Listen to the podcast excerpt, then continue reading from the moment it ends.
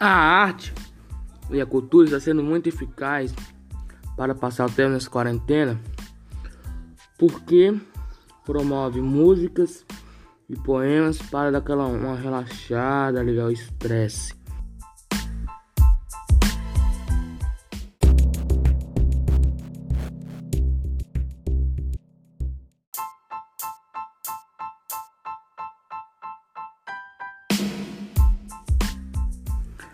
Mas mesmo assim, a arte não consegue aliviar toda a tensão das pessoas, porque existem pessoas que não se agradam com a característica que a, a arte promove.